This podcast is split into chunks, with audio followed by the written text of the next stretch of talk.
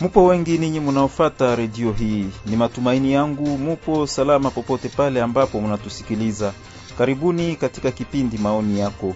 Maoni yako ni kipindi kinachoandaliwa katika mpango wa kanda nzima uitwao Media pour le Dialogue unaoendeshwa katika nchi za Rwanda, Burundi na DRC nalo shirika Benevolence ya Grand Lac. Maoni yako ni nafasi unayopewa wewe msikilizaji ili uweze kujieleza kuhusu kile kinachotishia amani katika kanda la maziwa makuu. Na kwa leo maoni yako yanaandaliwa tarafani Ruchuru, namna gani kusaidia jamii ama makundi tofauti kuepuka kujumlisha mambo kwa ajili ya kuishi pamoja na kwa umoja katika tarafa za Ruchuru na Masisi, ama kwa lugha la Kifaransa Comment aider les communautés à éviter la globalisation pour coexister pacifiquement dans les territoires de Ruchuru et de Masisi. Hayo ndiyo mada yetu kwa leo. Kwanza tupate hali ya mambo. Ruchuru, Masisi na hata tarafa zingine za jimbo ya Kivu ya Kaskazini zinakumbwa na shughuli za makundi ya silaha.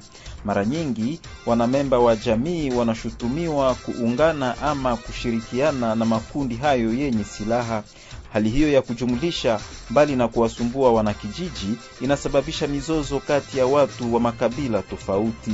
Kama vile munafahamu, tokea Machi ishirini na saba iliyopita, jamii ya kiraia huko Masisi ililalamikia matamshi ya kujumlisha yaliyopatikana katika tangazo moja ya kusema kama watu wote wa eneo hili ni wa rebel, na jamii hiyo ya kiraia ikamlazimisha mwandishi wa tangazo hilo kuomba msamaha. Mambo kama hayo yanaripotiwa pia tarafani Ruchuru. Mara panapotukia visa vya mauaji ama mashambulizi yoyote yale, masemi kama hayo ninayo yanukuu yanaripoti hao ni wafulani ndio Wanyatura waliofanya hivyo, ama tena hao ni wafulani wa Majimaji ndio walisababisha jambo hilo. Mwisho wa kunukuu. Watendaji wengi hawakubaliane na namna hiyo ya kuonyesha mambo, kwani haisaidii kutatua mizozo. Matamshi ya kujumlisha hayasaidii kujenga amani, bali yanatofautisha ama kugawanya wakaaji na kuzalisha chuki. Namna yetu ya kuelezea mambo inaonyesha namna tunavyoelewana na wengine, inaonyesha pia namna tunavyoishi pamoja na wengine katika muji wetu. Mara nyingi mizozo toka kati ya makundi ama makabila tofauti inaonekana wakati hali ya maisha inakuwa magumu, kama vile usalama mdogo ama mashambulizi ya mara na mara, na mara nyingi kuzoofika kwa ushikamano kati ya watu wa makabila ama makundi tofauti inaonekana kupitia hali hiyo ya kujumulisha, hali ya kuleta matengano na watu wanatupiana shutuma kati yao, na hii kujumulisha ama kushutumu kundi nzima kwa ajili ya kosa ya mtu mmoja hairahisishi kuishi kwa umoja kati ya watu wa makundi ama makabila tofauti. Naam, hivyo ndivyo mambo yalivyo. Na sasa ni nini inasababisha ujumlishaji huo? Ni nini vinyume vya matamshi ya kujumulisha juu ya ushikamano kati ya watu wa makundi ama makabila tofauti tarafani Ruchuru na Masisi? Faida gani watu wa makabila tofauti ama makundi tofauti wanaweza pata ingawa watajifunza kutofautisha makosa ya mtu binafsi na makosa ya kundi la watu? Suluhu gani makabila ama makundi yanaweza tumia kwa kuepuka ujumlishaji na kupelekea kujenga amani ya kijamii katika tarafa za Ruchuru na Masisi? Kipindi hiki maoni yako kinajaribu kutoa majibu kwa maswali hayo na mengine, na kwa kufikia hapo tunawapokea katika studio hii mabwana Kasereka Kahuko akiwa burgumestre adjoint wa komini ya Ruchuru, Alain Bazia akiwa mwalimu katika baadhi ya vyuo vikuu humu tarafani Ruchuru na mdadisi wa kujitegemea, Jimi Ntaumenya akiwa mtendaji wa jamii nyipya la kiraia tarafani Ruchuru. Mnaweza pia changia katika kipindi hiki mkitutumia ujumbe mfupi wa maneno kwenye namba zifuatazo 09 77 77 2191 au 081 25 62 566 au tena 085 33 11 347. Ninarudilia namba 09 77 77 2191 au 081 25 62 566 au tena 085 33 11 347. Tuma swali lako, maoni yako kuhusu mada hii, ama tena unaweza tuambia suluhu gani unapendekeza kwa tatizo hilo la globalization. Mwandalizi wa kipindi hiki mimi ni Faustin Tawite, karibu kwenu ninyi wote.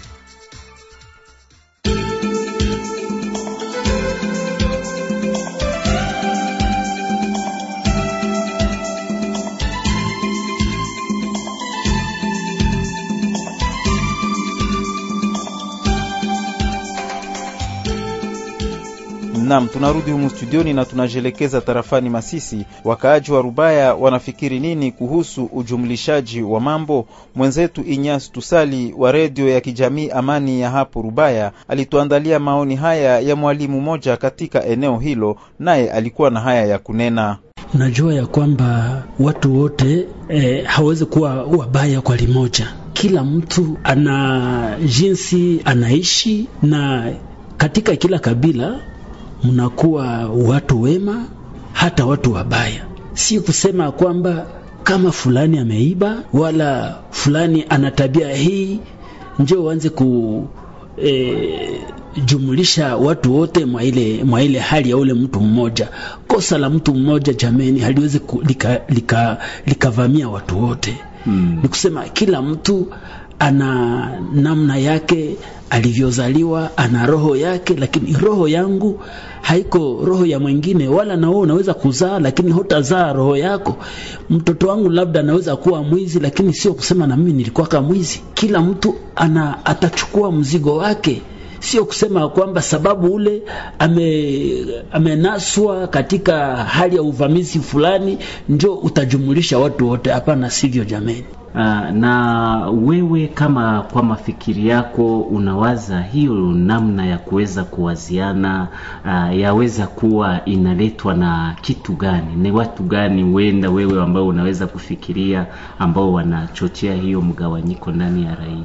Unajua, kuna watu wa nia njema na watu wanakuwa na siasa mbaya. Kama unakuwa na mafikiri yako unapenda vile vile uambukize ule mwingine kusudi aingie mwa ile lengo lako, alafu sio vizuri. Unajua, walio wengi kwa sasa wanafuata maendeleo zao, anatafuta faida yake binafsi kusudi apate faida yake binafsi, anapenda sasa atumikishe wengine kuwavuta katika ile mawazo yake mabaya ya siasa ambayo anakuwa nayo, na hii njoo unaona inakuwa matatizo hata kwa wakongomani wote. nam huyo alikuwa mwalimu mmoja wa hapo Rubaya, ni katika tarafa la Masisi. Na sasa bwana Alain, jambo jambo sana. Kwa mtizamo wako, nini ambayo inasababisha ujumlishaji wa mambo? Kwangu mimi binafsi nitasema kujumlisha imetokana na hali fulani fulani ambazo wakaaji wa mji wa Ruchuru na wakaaji wa parti este ya congo wamepitia. Hali hizo ni kama vile hali ya vita. Vita unajua, zimeanza huku kwetu kunapita miaka zaidi ya ishirini, na kupitia vita hizo e, watu wamekuwa na tabia fulani fulani kwa sababu wameona madhara ya vita, na hiyo madhara imewasukuma viongozi fulani fulani kuzania kama wanaweza kujitafutia namna ya kujikinga na kukinga kabila zao, na wanaotafuta hiyo magisi ya kutafuta gisi ya, ku, ya kujiproteje na kuproteje kabila zao, wameunda vikundi fulani fulani, na vile vikundi vinakuwa hapo lakini havisaidie kwa kuproteje kweli kweli wakaaji wa hizo kabila lakini hivyo vikundi vinazidi kuendelea kuleta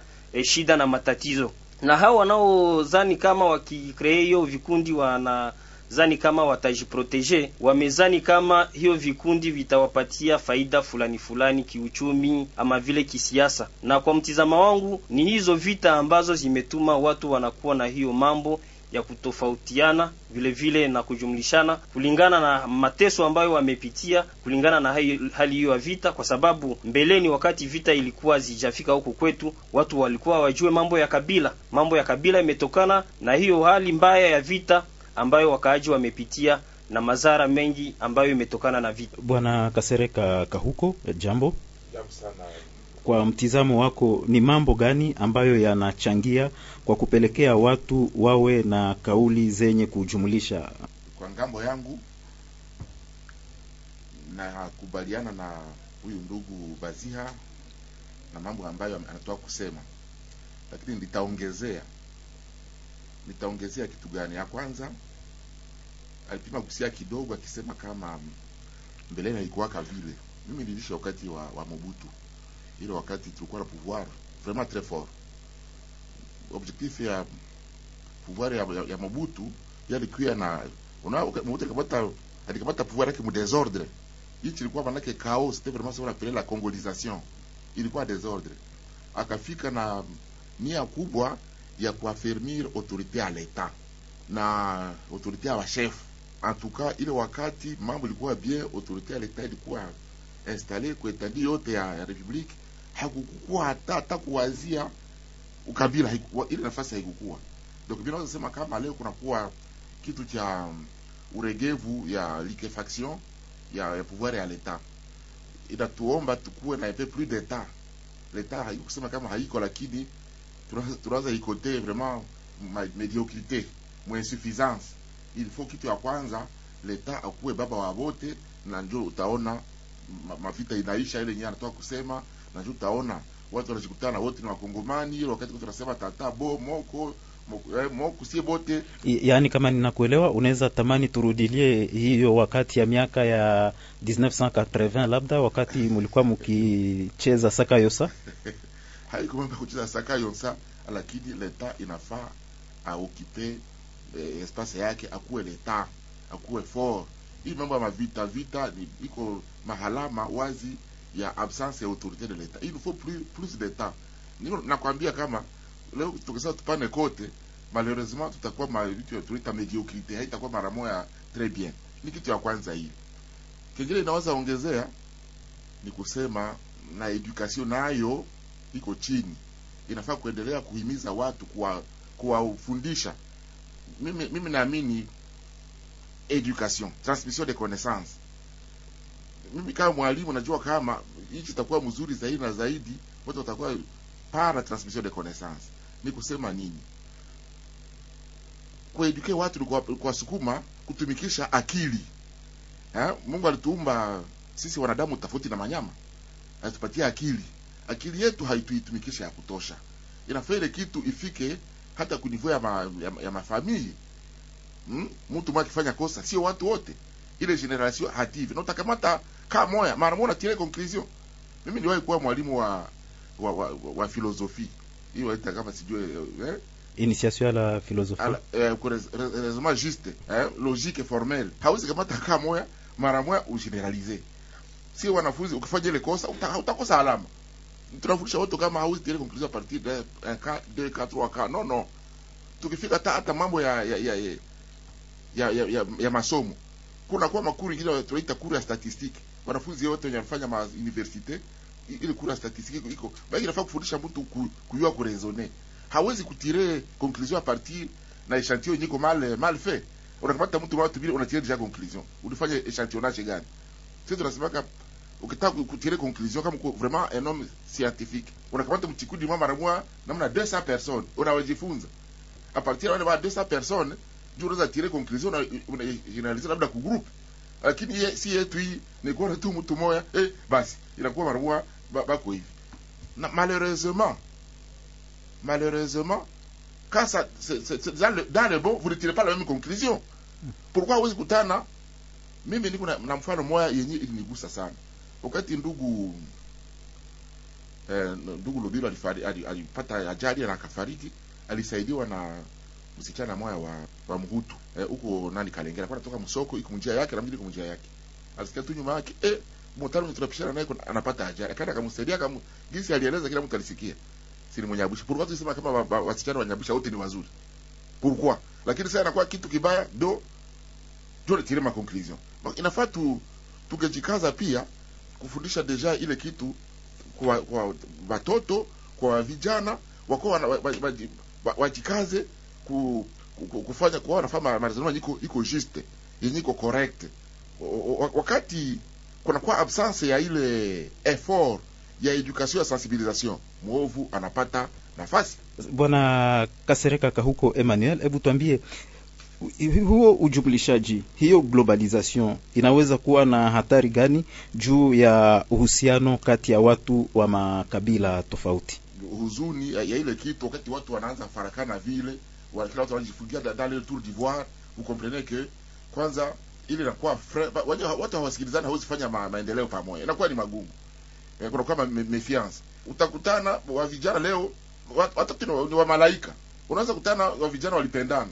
Kijana mhutu na na, na, na, na msichana muhunde au mnande au mnyanga. Lakini juu ya ile ma habari za ah, angalia wako wako ile ma- ma- ma globalization. Unawazuia kupendana na ku na kujenga famille eh, unawasukuma sukuma mwa vitu yenye hiki ma- mariage forcé eh, wewe kama haowe mundande hata kupeleka mali yako wewe kama haowe eh, mnyabwisha ulikosa we ulikosa mhutu mwenzako kwenda kuoa ule mnyanga ule maimai sasa unaona vitu vya vile mnaleta hasara kubwa kwa ma, ma, ma, majamaa sisi tuna mimi mi- mnanisikia hapa mimi niko ofisi ya civil hmm? hatuzi fonde mariage juu ya vitu vya kuforce vitu vya vya mapression vitu vya ile ile mariage iko iko mariage iko perdu ile mariage una cree ma malheur ndani ya majamaa naweza siku tukiendelea vile siku za kesho sijui tutakuwa na, ma, na mafamilia za namna gani. Parce que nous on, veut que ba, ba mafamilia watu wakuwe wakuwe here. Kila mtu akuwe huru. Kama unapenda m- mundande au mundande yako mpendane na muoneshe kama uh, bahutu ni watu wazuri. Na ule mndande aosha sisi tunaoka wazuri. Nani ya couple bafanye concurrence moya positive ndani ya couple itakuwa ni kitu kizuri au ukiwa mzungu utajikaza kuonesha kama watu wewe weusi ni watu wazuri na mzungu ataonesha sema ile mnasaka jua wazungu hatuko na sisi tuko watu hata ile ni kitu kizuri kwa relation yenyewe iko positive nitaacha tunakuwa na ma, majamaa za mzuri Bwana Jimmy Ntahumenya, jambo. Jambo. Ah, Hebu tuambie, unafikiri kuwa kauli hizo za chuki zinazotofautisha watu, hizo mapropo hene zenye zinaleta mizozo kati ya watu wa makabila ama watu wa makundi tofauti, je, ndiyo chanzo cha mizozo kati ya makabila hayo ama kati ya makundi? kwangu binafsi uh, sidhani kama ni vile chanzo za, ya, ya mizozo ndani ya makundi ama ndani ya makabila mbalimbali hazianzie kuile ya kusema ya kutofautisha watu, ila kwangu binafsi gisi mzee ametoka eleza hapa sai na bazee yetu gisi wanatuelezea.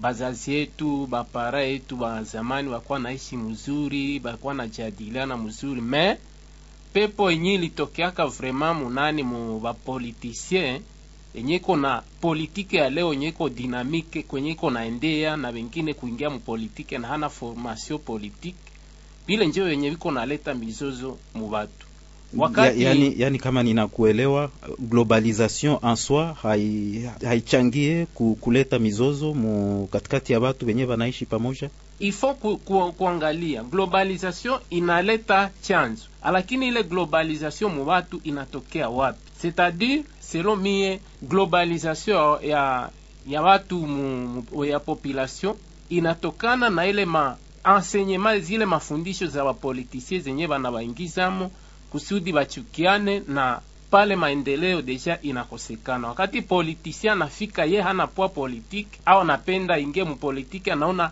hana formation politike kwa, donc anapenda aganye ku Alo, wakati anaona hataweza aganye ku population, ifo atafute maide za kudivize watu ya kusema njo vile mie munichague daere, munaona ile kabila ingine nabaoneaka munaona wale wengine ya, yaani kama ninakuelewa ni, ma, ni manipulation ya certain politicien politiciens ndio inakuwa chanzo cha, cha mambo hayo ya, ya, ya pale njo kwenye niko ile manipulation vraiment ya bapoliticien njo yenye inaleta probleme mu makomunote fulani fulani hapa kwetu Bwana Alain Bazia, je, watu wanaotamka maneno hayo ya kujumlisha labda ni wazee wa kijamii ama viongozi tofauti, na pia miongoni mwa wakaaji kuna watu wanaokuwa na hizo matamshi, hizo kauli ama hizo mapropo za kuglobalize, wanaelewa hatari ambazo zimetoka kuelezewa hapa, kwa sababu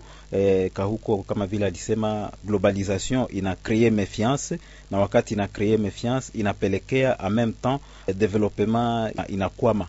pale nitasema ke wale ambao wana globa, wanafanya ile globalization eh, nao wanapashwa kuwa wa victime nafasi fulani fulani, kwa sababu wakati eh, kwa mfano gisi eh, mzee amesema hiyo globalization tunazoea itumia kwa mambo mabaya. Wakati kwa mfano kijana Mnande amefanya kitu kizuri, kwa nini hatuseme huyo Mnande amefanya kitu kizuri? Kwa mfano Mnande, huyo kijana ambaye ametuletea hii maendeleo, Wanande ni watu wa maendeleo.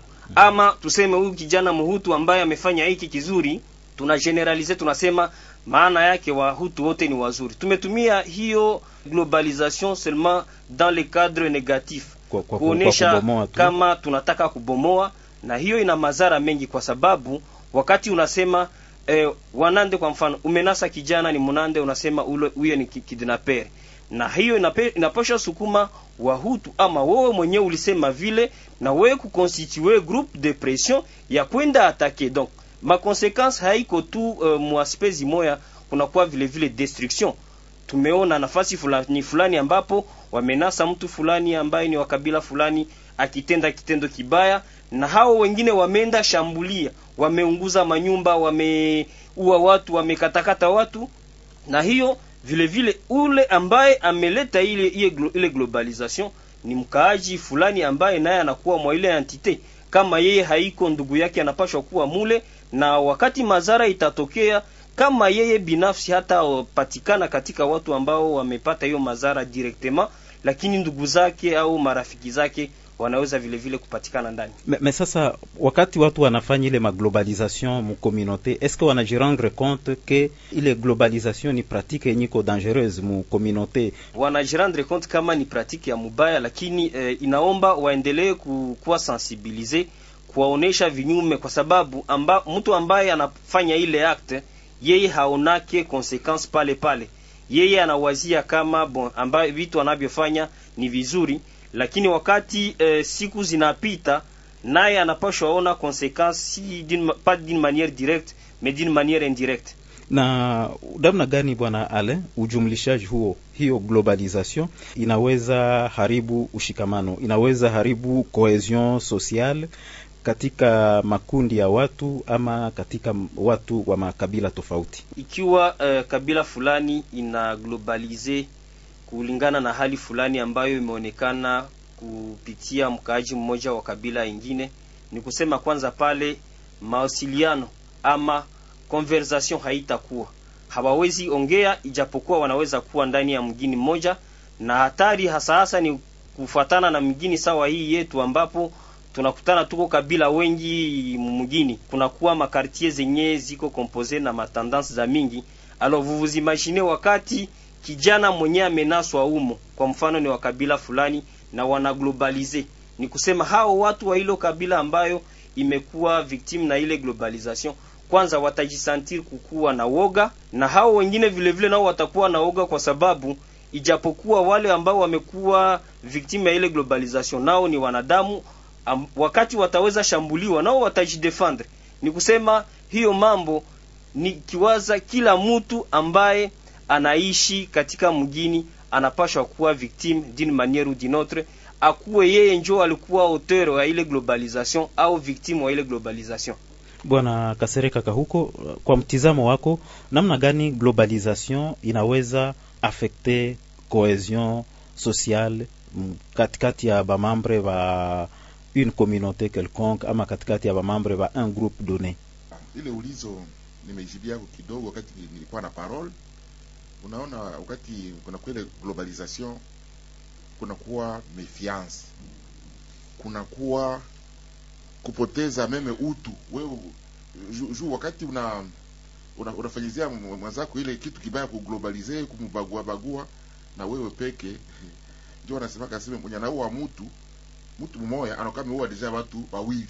Na yeye peke ame- amejiua deja hiyo anaanza kuwa kwanza conscience yake binafsi. Anajiculpabilize yeye peke amejiua kama kama mwanadamu.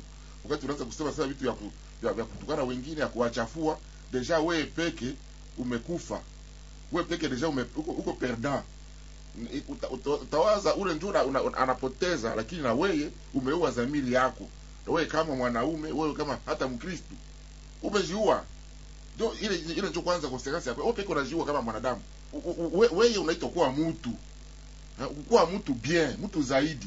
Wakati ume, ume, kwanza wewe peke ni perte.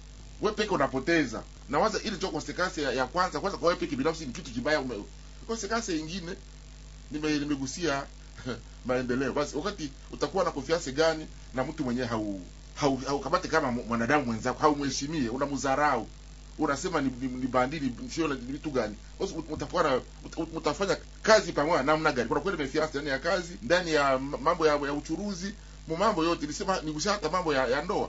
Wapendwa wasikilizaji, ni wakumbushe kuwa mnaendelea kufuata kipindi maoni yako. Kipindi maoni yako kinaletwa kwenyu na shirika Benevolence ya Grand Lac kwa ushirikiano na redio yenu ambayo munaifata kwa nyakati kama na hizi. Na kwa leo maoni yako yameandaliwa katika tarafa la Ruchuru, na tunazungumzia namna gani kusaidia jamii kuepuka kujumlisha mambo kwa ajili ya kuishi pamoja, ama kwa lugha la Kifaransa, comment aider les communautés à éviter la globalisation pour coexister pacifiquement. Munaweza tutumia ujumbe mfupi wenu wa maneno mukiuliza, yani mukitoa maulizo ama mukitoa maoni yenu katika kipindi hiki, kwa sababu kinaitwa maoni yako kwenye 09 77 77 21 91 081 25 62 566 ama 085 33 11 347. Tunarudilia namba 09 77 77 21 91 081 25 62 566 au tena 085 33 11 347. Tuma swali lako, tuma maoni yako, na tutaweza kusoma swali lako humu studioni, na waalikwa wetu watajibu kwa swali lako hilo, ama pia maoni yako tutaweza kuyasoma. Tunapata pumziko kidogo na mwimbaji Angel Kate akiimba Amani.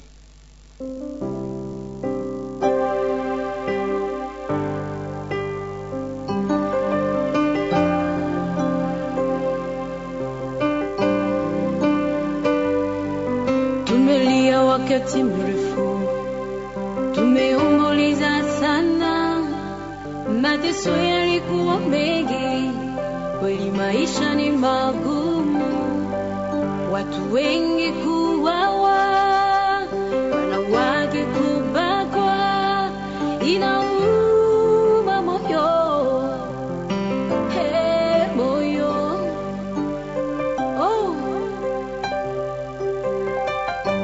mara maisha yanakuwa mtihani, maisha ni magumu, ni magumu kweli. Jeshi letu kwenye shamba la vita linapigania amani, likisaidiwa na jeshi la MONUSCO ambao limepoteza wamoja wao kwa ajili ya nchi yetu.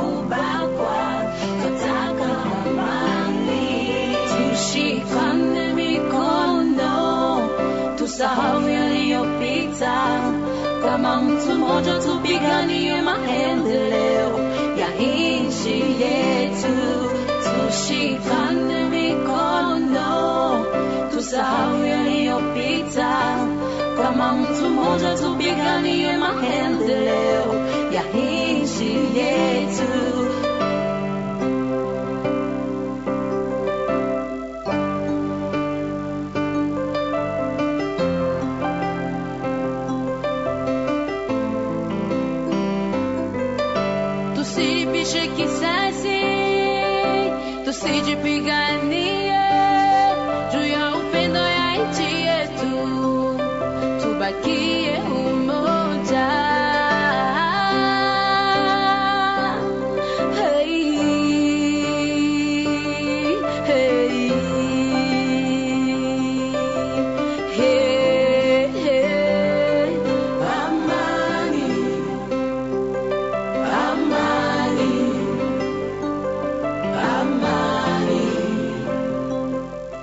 Naam, huyo ni mwimbaji Angel Kate akiimba Amani. Tunarudi humu studioni, wapendwa wasikilizaji.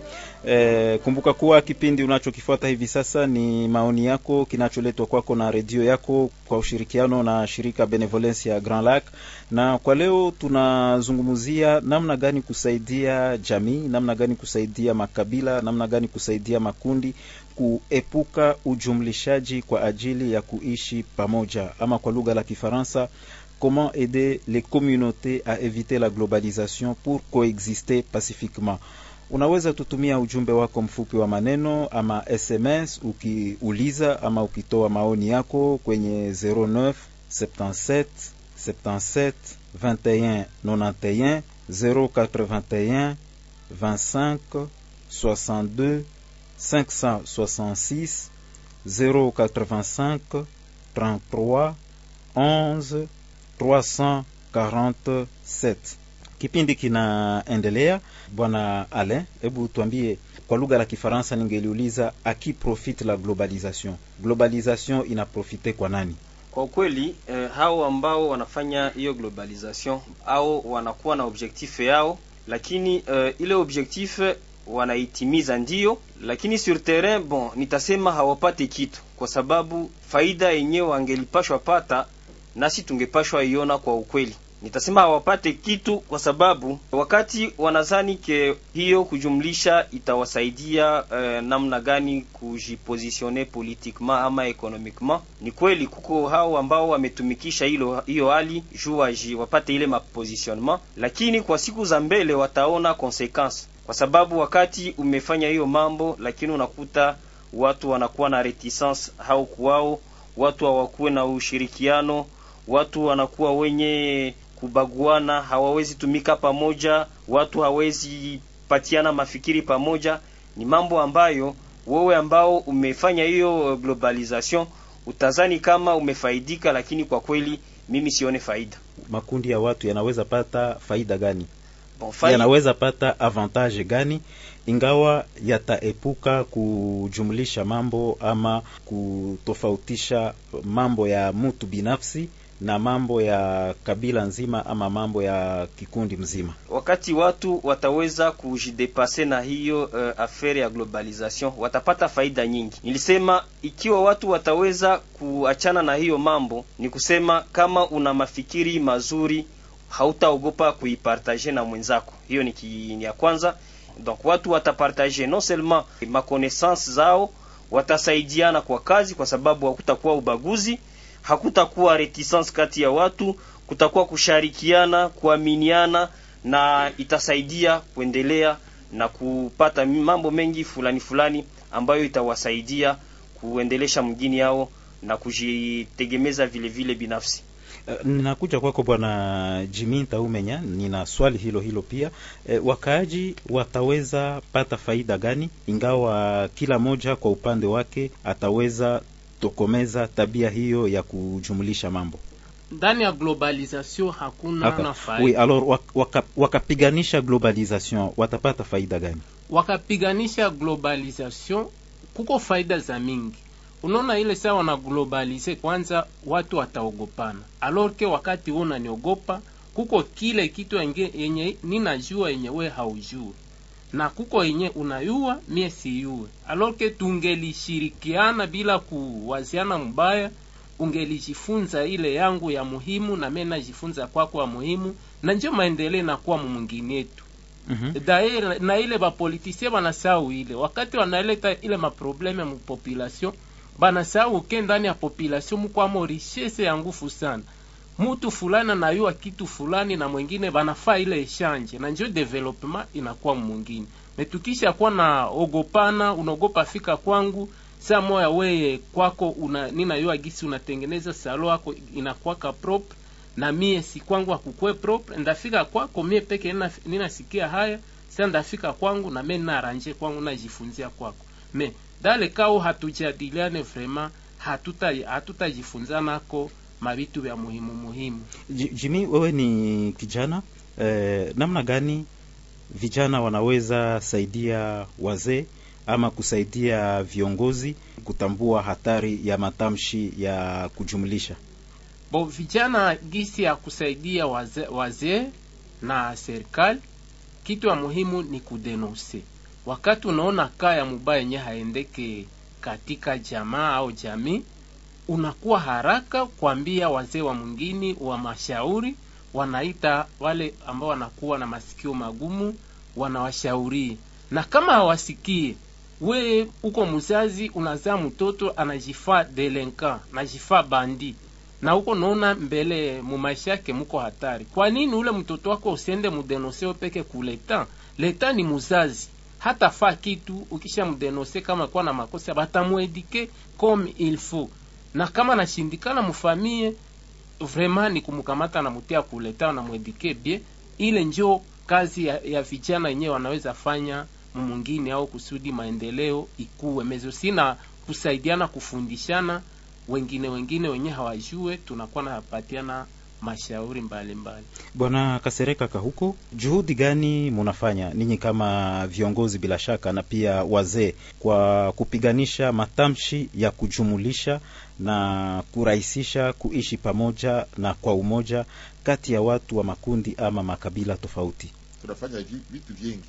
Tasema tu vichache kwa vitu ambavyo tunavyovifanya kitu ya kwanza tunafanya ina haiko tu komine iko iko- iko politike ya nchi mzima tunaencourage ma association na ma corporation de métier watu waache kuji- kujipositione par rapport ya ya makabila lakini watu waanze kujikusanya kwa mfano unafanya association tunaencourage isikuwa association ya kabila hapa kama hapa Ruchuru hapa kiwanja ndani ya, ya, ya, nani territoire Ruchuru utakutana association tu ya kabila moja ita- itakuwa bizarre.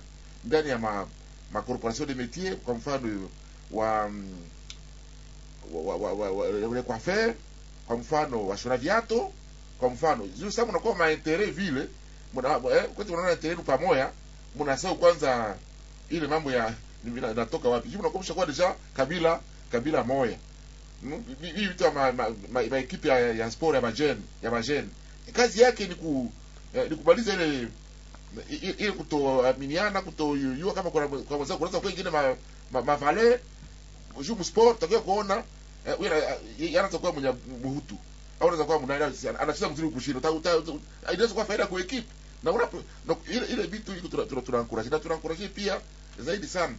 Wakati tumepata mariage mixte tunaitapa. Zile inaonekana kama ni mariage kweli ya upendo. Juu wale watu wamefanya hatua na effort ya ku brave vile bariere vyenye makabila zinatiatiaka tunaka vraiment ni ushuja na tunakuwa tunafilisiti kila wakati na tunaencourage ile kitu. Watu Na, na, na, na je, ile ile ma effort zenye mnafanya zinakuwa na matunda gani? E, matunda hizo zinaonekana pale pale. Inakuwa ni ma, matunda kwa usiano kwanza usitana encourage pia, pia watu vile na watu ni wengi kwa mfano ndani ya baria civil couple ya mhutu na munani watu si wengi wanasikia. Wakati tunawatapa inaonekana na kweli wale wanaonyesha kama wao wanatii sheria juu ni mariage atuka ile mariage ni mariage d'amour hakuna ubishi.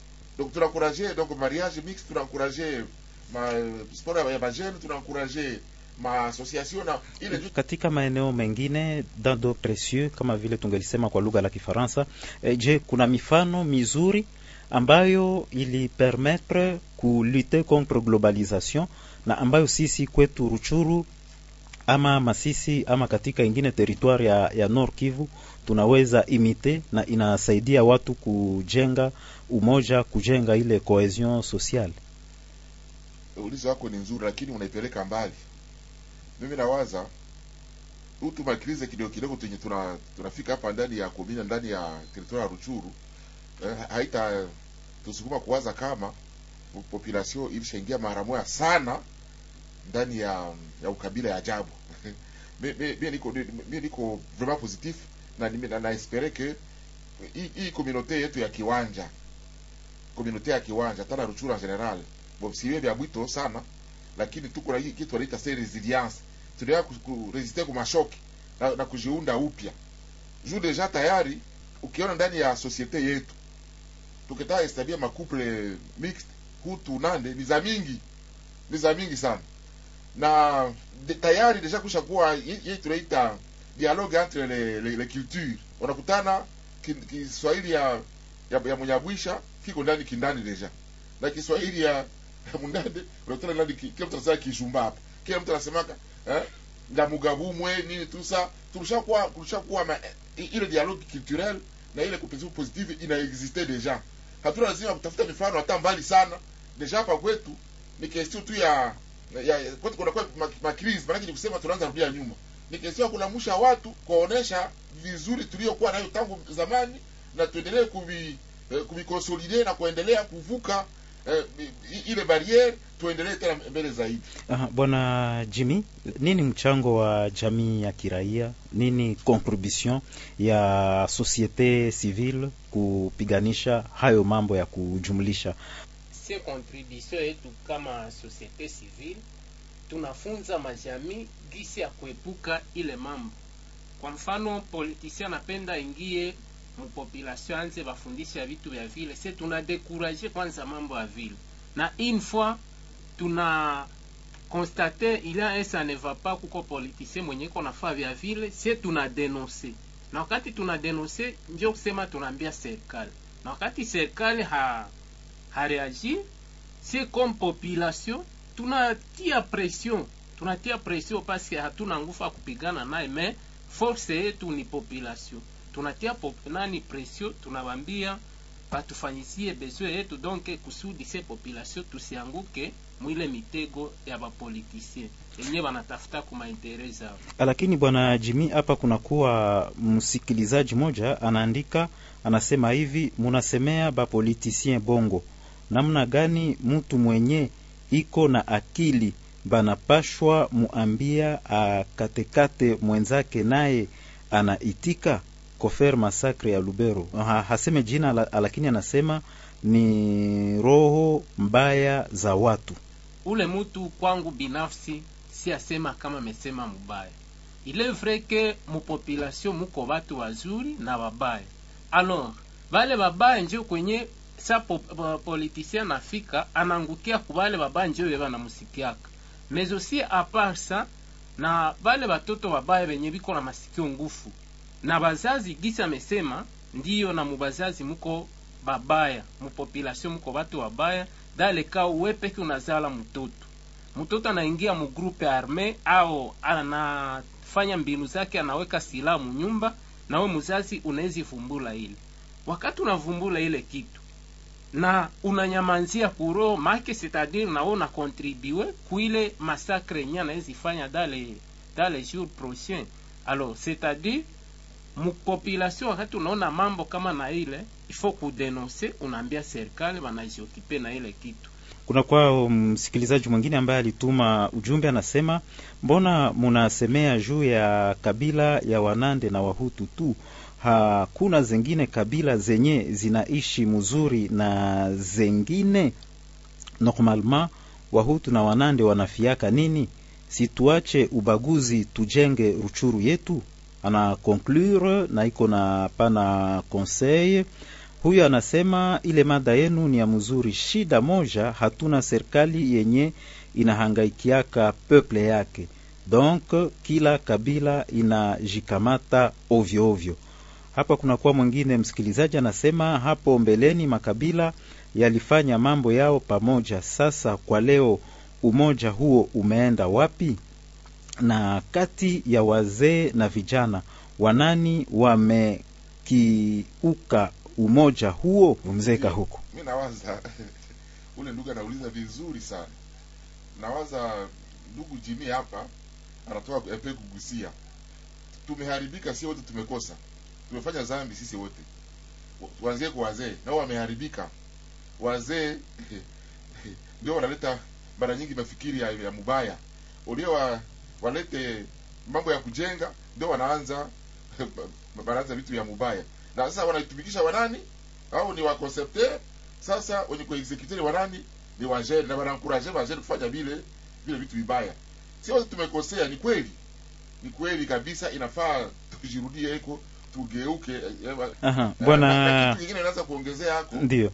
Eh, utaona wale watu yote wanajiita wakristo lakini ukristo wao ni kukuwa tu ndani ya ibada wanachezea mungu wanatetemeka kule lakini wanafika eh, ndani ya vie quotidienne hawatie ma eh, mumatendo yale ambao walisikia. Hakuna ili ngali shida yenye inatokea pia na kwa iglisi maeglise yetu ziko vraiment ai, ai, yulu yulu haziingie ndani ya maisha ya watu na unakutana hata kunaweza kuwa hata meme kiasi cha ubaguzi ndani ya maiglisi nacho zikuwa sanse kusaidia watu. Wakati leta amefaili ame hafanyi kazi yake vizuri sisi tunaweza kama dunia inaongozewa hapa kwetu tunaongozewa na migulu mbili. Mgulu ya kwanza ni, ni mungu ndio makanisa na mgulu ya pili ni leta. Moja inaweza kuwa kilema ingine na ina releve ina situation. situation nayo hatuoni.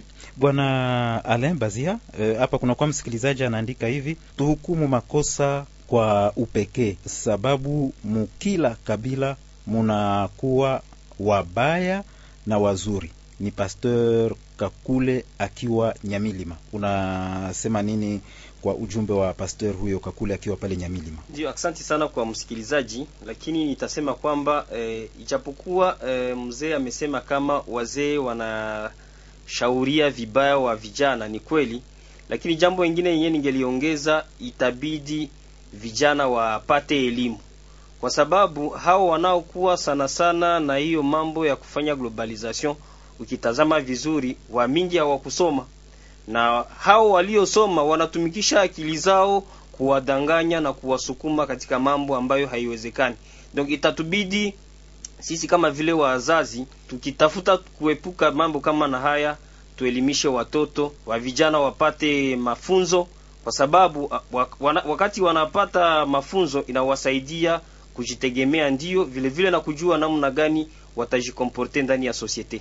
Kuna msikilizaji mwingine alituma hapa ujumbe anasema kuna watu wanao asili toka kuzaliwa na kuwa na chuki za ukabila na kuwa na ushenzi ya kuwa na manipulation ya wafanyasiasa mbaya juu ya faida yao kuweza kumaintenir elektora ethnique. Ndio nilisema mbele kama eh, education nayo inasaidia kubadilisha watu. Unapashwa kuwa na hiyo ushenzi samani ama una una hiyo akili ya uh, kijamii, lakini wakati unapata nafasi ya kuingia shuleni, nikiwaza hautarudia kama vile uliingia mbeleni. Itabidi wa vijana wasome, wapate elimu, na hiyo elimu itawasaidia kuepuka na mambo fulani fulani ambayo hawangeliingia ndani, ijapokuwa eh, hali imewaharibikia au hali imekuwa vibaya. Bwana Jimmy, hapa kunakuwa msikilizaji mwingine aliandika hivi e, sasa tufanye nini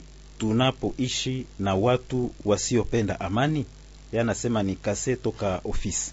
wale watu wasiopenda amani ndani ya mwingini hawakosaki, na shurti za kivinadamu zinatuoblige tuishi na kila mtu. Katika kuishi nao tusione mabaya na tuyanyamazie, ila ukiishi na mutu uishaona hapendi amani, hapendi amani namuna gani, umobserve udenonse, useme fulani no iko na silamu nyumba uishaiona umudenonse. Wambie leta kukobe wanahusika na ile kazi leta itajihusisha naye. Na kama leta haijihusishe naye setadiri make tutasema nayo iko complice. Bwana Bwana Jimmy, kwa kuwa bado ungali na neno e, namna gani tunaweza elezea mambo yenye yanahusu makundi ya silaha, kwa mfano bila kujumulisha kabila ya watu ambao wanaunda hayo makundi? wakati anasema kikundi fulani sa wanasema grupe arme basikuwe naona kwa limoya kabila yote Oui, sasa na, namna gani tukwe nasema bila bila kugeneralize, tukasema kuile groupe arme tusigeneralize, tukasema Nyatura tusigeneralize aseme ni Wahutu, tukasema Maimai tusigeneralize aseme ni Wanande, ni Wanyanga, ni Wahunde na kadhalika.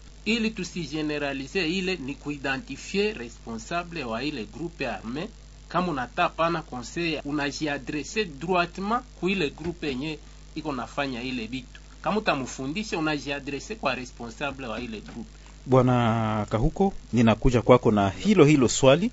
Eh, namna gani kuelezea matatizo yanayozalishwa na makundi ya silaha bila kujumulisha, bila kuyaambatanisha na kabila ya watu ama na kundi ya watu wenye ni wengi ndani ya ile groupe arme. hakuna kabila yenye nafanyaka reunion ya kujua kile groupe arme haiko haiko.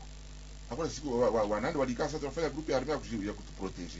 hakuna siku wahutu hakuna. Hakuna hakuna. Inakuwa tu ya kundi kama vijana moya eh, wenye wanaprofite na namna ya absence ya leta wanaona kama eh, ni wakati yao ya eh, kufanya vinyi wanapenda wanajipeleka ndani ya, ya, ya pori wanaanza fanya mabaya. Alors malheureusement malheureusement kwa sie wenye tunabakia ndani ya mwingine sio watu tunasema tuko watu wazima tunakufanya kitu tu- tu- tu- tu- tunaweza ita apologie ya wale wabandii Ha, unasapoti indirectement. Deja sie peke tuko na ile ma- magonjwa hapa neno mwingine akiwanda utakutana. Haku- hakushiriki kwa kiasi ya grupu ya anao kitu gani? Lakini unasikia kwenye naikala sasa yuko na wenzake ana, anaanza tapa eh ile hekiana yetu. Si vile? Na mhutu ile kote yake kule kwenye naikala pembeni ya, ya kachupa ya, ya, ya kahuza miliango anaanza tapa sijui kama ni yatura ha? Leta hata waweza babiana wetu wakazane. Sie peke tuna unasema kama sie peke tunagonja msosiete tujianzie iko kujisafisha. Na, na, namna, na namna gani justement tujisafishe concretement tu- tu- tujisafishe tuki continue kutia leta jiko fort niko responsable. Parce que sema mwanzoni mambo natokana kwanza na namna ya absence ya leta fasi zimwazimoya zimoya. Ikikwambia kama bu- ya Bukombo. Groupe ya arme kama ni Nyatura sijui ilifanya 17 ans. 17 ans iko naongoza imekuwa leta ya kule si mambo ya ajabu. Mimi nawaza sisi tunaweza continuer certainement tuke oui, justement ku niveau yetu tuachie leta responsabilité yake me niveau yetu kama vile ba membre ya communauté tunaweza jikomporte namna gani? Ah, tuache kwanza ile kutapatapa ile ile, ile makundi makundi. Tuache kuwatapa. Na bwana bwana Alain Bazia tunaendelea tunaendea mwisho kabisa. E, kwa mtizamo wako namna gani tunaweza elezea e, makundi ya silaha yanayopatikana katika maeneo fulani bila kujumulisha hayo makundi kwa watu wengine wa, wa, wa jamii ile? Asante sana. Mzee amesema eh, lazima. Makundi hayo imekuwa kree bila kusema eh, fulani njo ameikree. Wa vijana wamejitosha mjini, wanaenda porini, wanatafuta silaha moja mbili, na huko wanatatiza watu. Alo, mzee amesema hiyo mambo ambayo wakati sisi ambao tumebaki kijijini tunakuwa kama vile tukiwatapa, nao tunawapatia nguvu ya kuendelea kufanya mambo mabaya. Inabidi eh, tufanye sensibilisation kwa ndugu wenzetu, tukue kama vile tunaachana na hao ambao wanapatikana porini, tujikonsentre ku vitu ambavyo vinatuhusu sisi ambao tumewaki tumebaki vijijini, tujikonsantre kutia mawazo fasi moya, gisi ya kuona gisi tuendelee, na tusiwaze sana kila mara wakati unasema bon fulani wa vijana hawa wiko, wiko na nguvu, aba wameshinda hapa, aba wameshinda tunawapatia nguvu bila kujua, na mambo haya itaendelea vile. Donc tujidepase na hiyo, tusibawaze, kwa sababu tuna kazi za mingi za kufanya. Tufanye kazi zetu hapa mjini, tujikonsentre ku kazi zetu za hapa, na huko wanapofanya, ikiwa watakutana hawana hiyo nguvu ya kute, kwa sababu hawawatape hawa tunapowatapa tunawapatia nguvu bila kujua. Wakati watajikuta kama hawatapiwe, itakuwa jambo moja. Na ingine gisi mzee alisema, wakati unasikia kwa mfano kijana, kama serikali inaweza tusaidia, wakati kwa mfano kijana anakuwa akitamka maneno sawa hiyo ya kutafuta tapa kikundi fulani kinachomiliki silaha, serikali imkamate.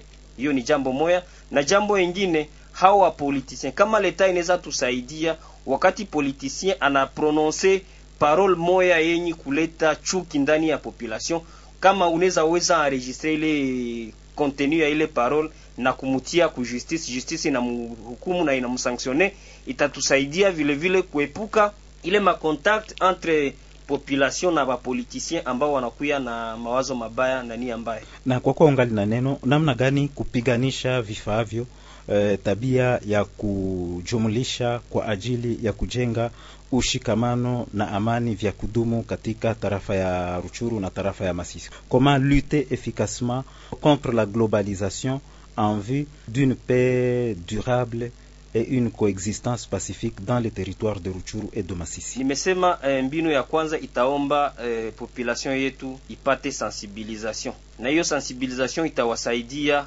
wakati mtu fulani anakuwa na hiyo mawazo ya kutafuta tofautisha, anakuja na kuambia, kwa mfano, hiyo tendo iliyofanyiwa na fulani ni hao wamefanya, wewe ambao umeelezewa ukuwe na hiyo nguvu ya kumwepuka na kumkimbiza mbali na au besoin kama hiyo neno unaweza weza ikamata na kuitia ku justice kisi nilisema justice itusaidie. Kama moya mbili tatu ya hao wanaochochea ikafika ku justice nikiwaza nao wanaweza kuwa na reserve ya kukuwa na generalize mu makazi mwazi moya kwa sababu kisi nilisema ile generalization inazoea tokea sana sana ku mambo mabaya. Wakati ni mambo eh, vitendo vizuri hawa generalize. Bwana Kahuko, tumalizie nawe, namna gani kupiganisha vifaavyo tabia hiyo ya kujumlisha kwa ajili ya kujenga ushikamano na amani ya kijamii vya kudumu katika tarafa za Ruchuru na Masisi? Ni ulizo nzuri sana lakini ndugu Bazia amegusia kidogo. Mimi nawaza cha kwanza cha kufanya ni kwanza sie peke tu tuadere ku mavaleur positive, tuanze tu, tujianzie kutuamini kama tunapaswa kuishi pamoja na tunapaswa kuishi uhusiano bora. Tuamini kwanza yeye sisi wenyewe, na wakati tunapokutana mtu anafanya anasema neno yenye kuelekea kuglobalize, usimwache aende vile, jibia reagir pale pale na umwonyeshe kama anadanganyika. Mara pili mara tatu kuna rudilia kwenye nakutana kwa tunapita, tutaenda tuna tuna changer vile polepole societe yetu, kusikwe mwenye anaziacha pembeni. Kitu ya kwanza hivi. Kengine, wandugu wapenzi, globalization ni kitu kibaya, lakini hapa tumegusia juu ya pia globalization positive. Tuanze pia kutia kutapa zingine makabila kuvizuri wanavyovifanya, tuanze tutapane si wenyewe eh? Mi tuna marafiki wengi wanyabwishi kwa jinsi bila nasemaka mimi mimi binafsi bwana, ukipata rafiki mwenye mnyabwishi umepata rafiki wa kweli. Ndio nikusema ni vizuri, niko fasi tunafaa pia kuv- kuviona. Basi amaliza kama mwisho tutaka ongezea ni haka, tunaitwa sisi wote bila exception kuwa watu wazuri, na kila mtu anapana image ya jamaa yake. Haifai tuseme tu globalization ya, ya mubaya, lakini pia ma, ma, ma, ma, kila individu inafaa iwe kama iko oblige kujikaza hapana image de marque nzuri ya jamaa yake na kabila yake. Tunasikia kwenye mwisho wanasemaka umuko umwe atukisha wose. Ndio wana- wana- wanaomba wa- wa- wasichana, mimi nasema Kinya- Kinyarwanda ili kijana tusha Rwanda, mimi niliishi Rwanda. Ni kusema wasichana wapasha kujikaza, wasiache wanatukana wa muzika wote. Kila mtu akijikaza akijikaza so result itakuwa gani? Naam, asante sana bwana Kasereka Kahuko Emmanuel. Ni pamoja nao ndio tunatupia nanga kipindi hiki, maoni yako kwa leo. Mpendwa msikilizaji, kumbuka kuwa maoni yako ni kipindi ambacho kinaletwa kwako na shirika Benevolence ya Grand Lac ndani ya mpango wake Media pour le Dialogue, na kipindi hiki kinakujia kwa ushirikiano na redio inayokutangazia kwa sasa, na kwa leo tulizungumzia comment aider les communautés à éviter la globalisation pour coexister pacifiquement, ama kwa Kiswahili, namna gani kusaidia jamii kuepuka ujumlishaji kwa ajili ya kuishi pamoja na kwa umoja katika tarafa za Ruchuru na Masisi.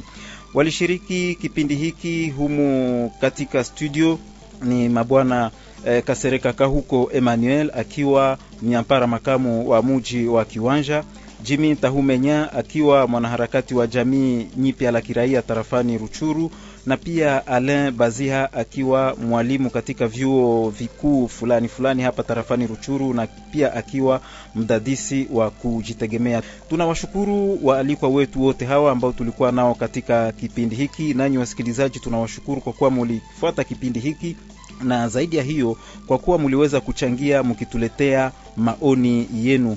Niliyewaandalia kipindi hiki kwa majina, mimi ni Faustin Tawite. Tukutane mara tena katika vipindi vyengine. Maoni yako, kwa heri.